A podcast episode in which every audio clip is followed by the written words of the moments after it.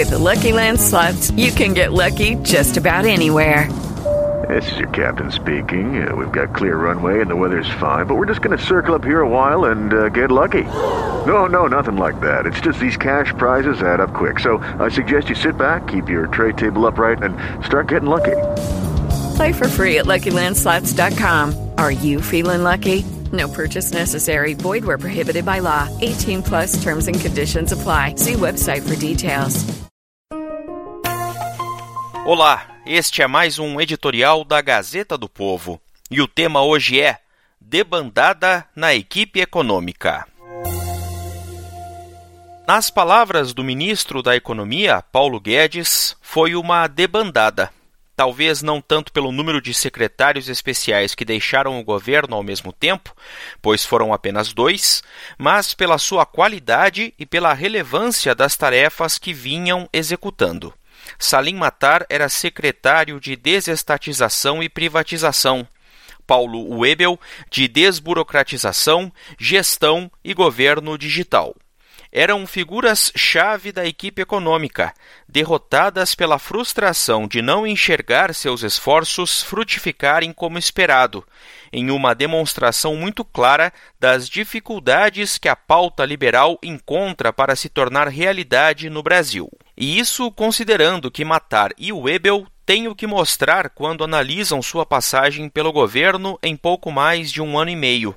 O pente fino de Matar e sua equipe escancarou o tamanho do Estado empresário brasileiro, muito maior do que se imaginava.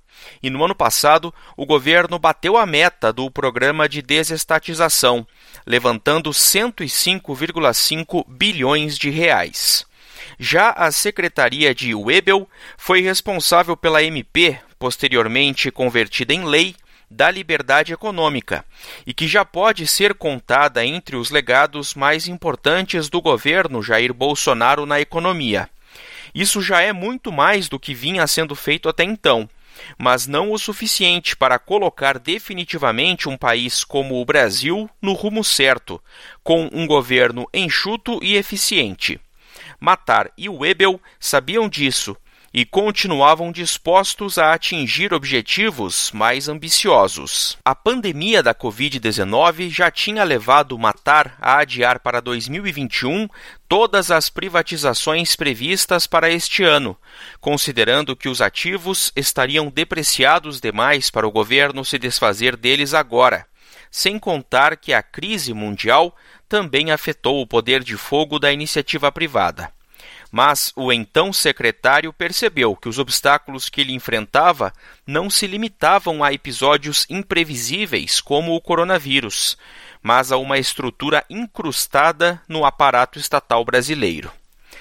Aspas, o establishment composto diretamente pelos empregados públicos, sindicatos, fornecedores, comunidades, políticos locais, partidos de esquerda e lideranças políticas tem sido uma barreira natural para a privatização, fecha aspas, escreveu Matar em um artigo no site Brazil Journal.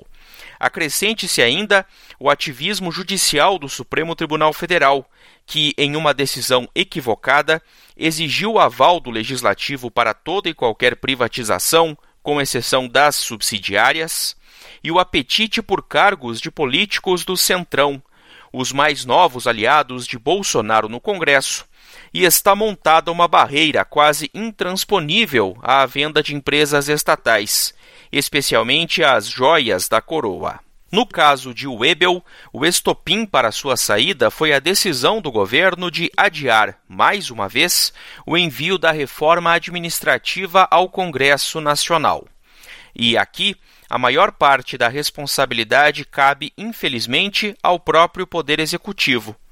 Desde o segundo semestre do ano passado, o texto já esteve a ponto de ser levado ao Legislativo em algumas ocasiões, mas sempre esbarrou na falta de aval de Bolsonaro. Reforma agora só em 2021, conforme afirmou o próprio presidente. O timing é político, justificou Paulo Guedes. O adiamento ocorre apesar de o governo já ter descartado alterações para os servidores da Ativa. Mudando as regras apenas para aqueles que vierem a ser contratados no futuro. Uma decisão que evitaria a judicialização da reforma e amenizaria resistências entre os parlamentares que têm no funcionalismo sua base eleitoral. A hesitação do governo em colocar na mesa a reforma administrativa, mesmo poupando os atuais servidores e apesar das enormes distorções que o serviço público introduz na economia brasileira, mostra a força do corporativismo. Essa força foi percebida claramente durante a tramitação da reforma da Previdência, com direito a intervenções pessoais de Bolsonaro em benefício de determinadas classes do funcionalismo com as quais ele tem mais afinidade. No fim, o texto acabou mantendo uma série de privilégios que iam muito além de necessárias diferenciações para carreiras que têm características especiais e, por isso, mereciam regras próprias.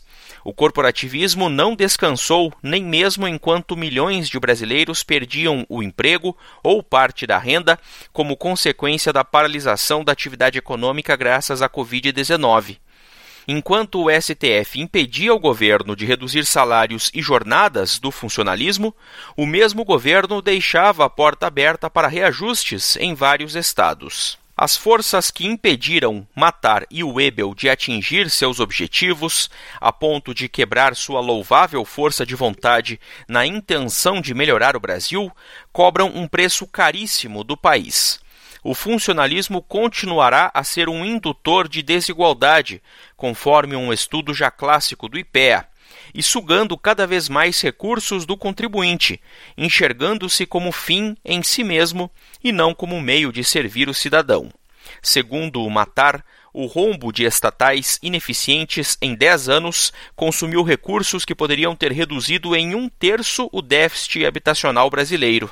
A vitória eleitoral de Bolsonaro havia dado esperanças aos brasileiros em muitos campos, inclusive o econômico.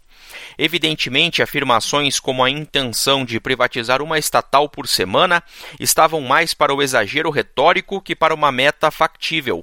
E ninguém na formidável equipe econômica que Paulo Guedes montou era ingênuo o suficiente para supor que velhos vícios seriam facilmente derrotados e o Brasil viraria um paraíso do liberalismo em quatro anos. Mesmo assim, havia muitos motivos para acreditar que as reformas macroeconômicas viriam, que o Estado seria enxugado, que o empreendedor teria mais liberdade. A realidade, no entanto, tem ficado aquém das expectativas realistas para esta primeira metade de mandato mesmo considerando os efeitos da pandemia. Guedes afirmou que a resposta à saída dos secretários seria avançar com as reformas, e Bolsonaro tuitou em defesa das privatizações e do teto de gastos, reforma importantíssima realizada ainda no governo de Michel Temer e que está na mira dos gastadores. São manifestações bem-vindas, mas a essa altura apenas palavras não bastarão para manter nem a esperança do brasileiro que votou em Bolsonaro contando com a implementação da agenda de reformas econômicas, nem o estímulo daqueles que permanecem em uma equipe econômica que vai lentamente se desfazendo. Esta é a opinião da Gazeta do Povo.